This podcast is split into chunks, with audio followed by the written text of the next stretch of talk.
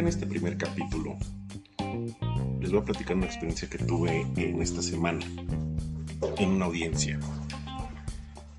Yo me dedico a la materia laboral y familiar. En este caso, por ejemplo, el caso del día que les voy a platicar, se trata de materia laboral. El procedimiento en materia laboral ha cambiado de forma sustancial en los últimos dos años, tres años más o menos, a raíz de una reforma que se hizo a la ley del trabajo por ahí de los años 2017 y 2019, en el que cambia la forma de ver toda la forma en la que se imparte justicia en esta materia, en materia laboral. Anteriormente, ¿qué ocurría?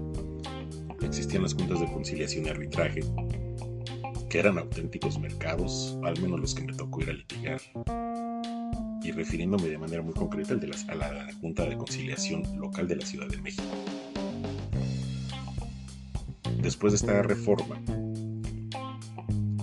la idea es desaparecer las juntas de conciliación y arbitraje para que puedan formarse tribunales del trabajo. Ya más adelante en, alguna otra emisión estaré explicando un poco sobre este tema, sobre qué, por qué desaparece una y por qué se transforma en tribunales del trabajo. Lo interesante de esto es de que antes de presentar la demanda, el trabajador, principalmente el trabajador, ¿no? pero puede acudir cualquier persona, ya sea el trabajador o el patrón, antes de iniciar un juicio, existe la obligación de acudir a una instancia que se llama centro de conciliación. Ojo, no confundamos. Por favor, no confundas el centro de conciliación con las juntas de conciliación. Son cosas totalmente distintas. En este centro de conciliación se supone que hay personal altamente calificado para buscar un equilibrio entre lo que quiere la parte que está reclamando que por lo regular es el trabajador, y el demandado, que por lo regular es el patrón. Buscar un equilibrio. Y mucho se habla en la doctrina y en muchos cursos, incluso los que emite la Suprema Corte de Justicia y la Escuela de Formación Judicial, de cuáles son esos valores que debe tener el, conciliador. Pues la realidad es que se convirtieron en meros negociadores. negociadores al a la peor usanza, del peor estilo. La conciliación se supone que es tratar de encontrar ese equilibrio, ese punto medio. Sin embargo,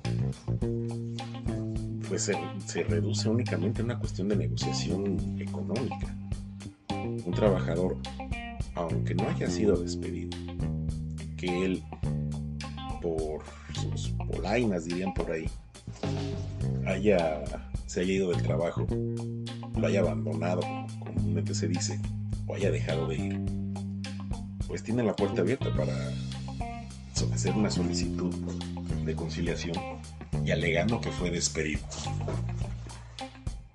Y me da risa, me dan risa los conciliadores, porque al inicio de cada audiencia te dicen, esta es una instancia neutral, yo no voy a prejuzgar sobre lo que ocurrió o no ocurrió, el pero el trabajador dice que fue despedido y vamos a buscar empresa una liquidación como si hubiera sido despedido. Y es ahí donde yo no estoy muy de acuerdo en esa parte. Porque por un lado, si te dice el conciliador, yo no voy a prejuzgar. Y por el otro, le está casi casi dando la razón al patrón, al trabajador, perdón, de que fue despedido. Pues cuando vas representando a la empresa, te quieren obligar a que liquides como si hubiera sido despedido. Y sin entrar en detalles sobre si fue despedido, si no fue despedido, hay muchas empresas y muchos patrones que son unos gandallas, esa es la realidad, y hay que decirlo con todas sus palabras. Pero ¿qué crees? Que también hay trabajadores que son unos gandallas y que viven de estar demandando patrones. Y esto ocurrió en el Centro de Conciliación Federal en León. Esto que les voy a platicar dio la hora de la audiencia, nos llamaron. Y la conciliadora, ¿cómo decirlo sin que suene despectivo? Pues la verdad es que muy falta de experiencia. porque se limitó a, decirle al señor, a ver señor trabajador, ¿usted cuánto es lo que quiere? Y el trabajador responde, es que ya me asesoré con mi abogado y él dice que me tienen que dar 45 mil pesos de liquidación, que son los tres meses de salario, más prima de antigüedad, prima, de este, prima vacacional y parte proporcional de aguinaldo. Y esa cantidad fue la que tomó en cuenta la conciliadora para, eh, para partir a, la negociación. Y la, y la conciliadora, licenciado, ¿está dispuesto a dar esa cantidad? Pero por supuesto que no, esa fue mi respuesta inmediata. Por supuesto que no estoy dispuesto a dar esa cantidad. ¿Por qué? Porque el señor dejó el trabajo. Se enojó con su supervisor, se hicieron de palabras y dejó el trabajo oye, es que eh, tienes que firmar algo de que ya te vas. No, no voy a firmar nada. A la mitad de su jornada de trabajo, la abandonó. ¿Qué pasó ahí? No tengo idea. Porque vamos, es encontrar, es buscar una verdad. Es buscar una verdad que solamente dos personas conocieron. Una fue el trabajador y la otra fue la persona con la que haya discutido. Y hasta de, risa, ¿no? Porque el trabajador narró una serie de hechos que dentro del, mundo de los abogados y los que nos dedicamos a la materia laboral también le llamamos, bueno, no sé si los demás, al menos yo sí le llamo que es el, el famoso despido de machote. Porque en casi todas las demandas por despido injustificado, o al menos en la gran mayoría, hay un factor común, en casi todas. Todos los despidos ocurrieron ante la presencia de varias personas puede ser dentro o fuera de las instalaciones de trabajo. Si fue dentro de las instalaciones de trabajo, el guardia de la entrada me negó la salida hasta que no firmara la renuncia. Ojo, insisto, no digo que no pase, simplemente que hasta parece de machote. Pareciera que en las facultades de derecho o los que impartimos clases les decimos a los estudiantes, cuando vayas a demandar un patrón, tienes que decir esto cuando no es así. Entonces el trabajador ya trae muy cuadrada esa versión, esa forma de plantear sus, sus pretensiones. Ojo, está en su derecho, totalmente está en su derecho. Nadie a ti como trabajador nadie te lo puede quitar. Pero me llamó mucho la atención. Y la conciliadora quiere, este, quieres esta cantidad, 45 mil pesos empresa, sabes que no te lo voy a dar. Porque para mi empresa, el señor pues, dejó de asistir a trabajar deja que se haya salido del trabajo.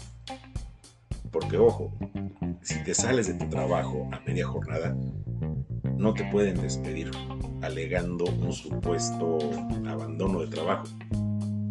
La ley te marca ahí varias razones por las cuales puedes ser despedido, eso sí.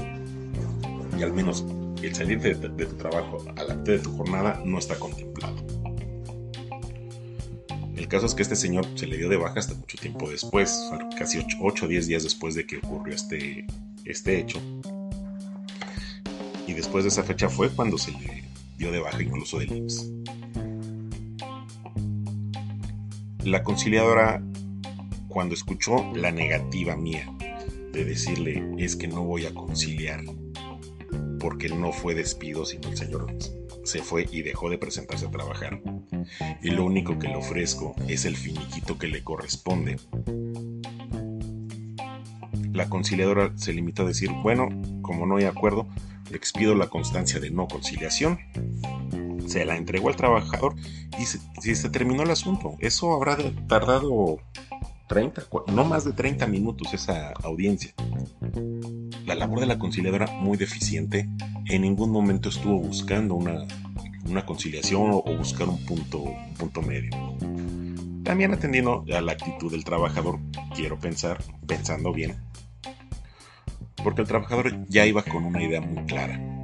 Si no se le daban esos 45 mil pesos que él estaba alegando, no estaba dispuesto a recibir otra cantidad, una cantidad menor.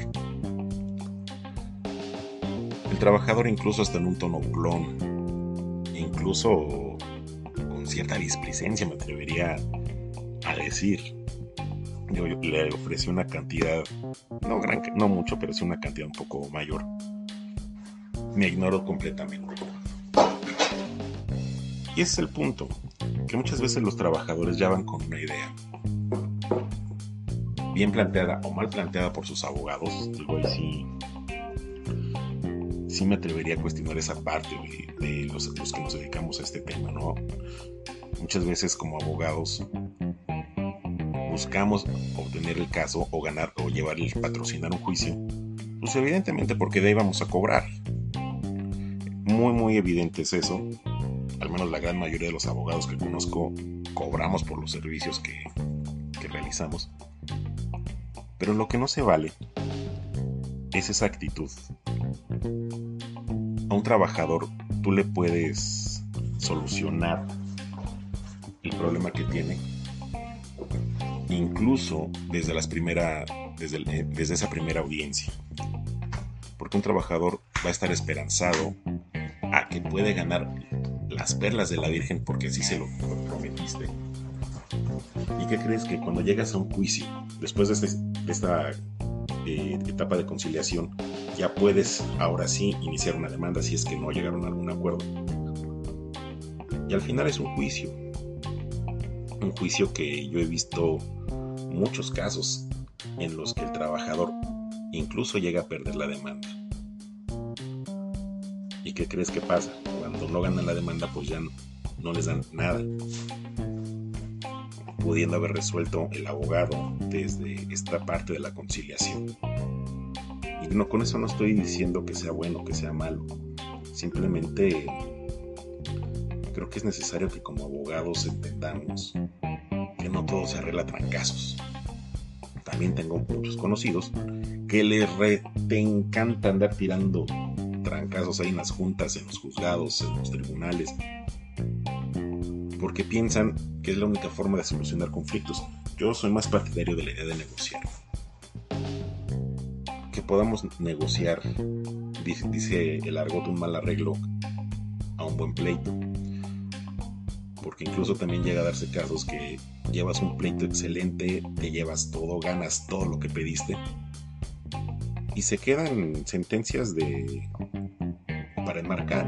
O sea, están bonitas, están preciosas las sentencias, pero ya no llega, ya no llega el momento en el que es imposible ejecutarlas.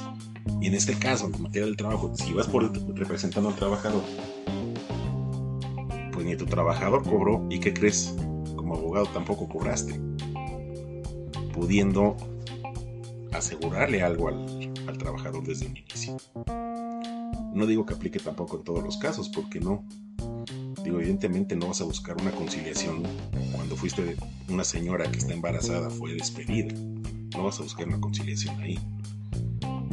Una señora que está embarazada, que fue despedida, pues lo que quiere es o bien que la reintegren al trabajo, que la reinstalen, ¿Por qué? Porque ninguna mujer en su sano juicio va a renunciar a su trabajo o va a dejar un trabajo cuando está en este periodo de gestación y que es el más complicado.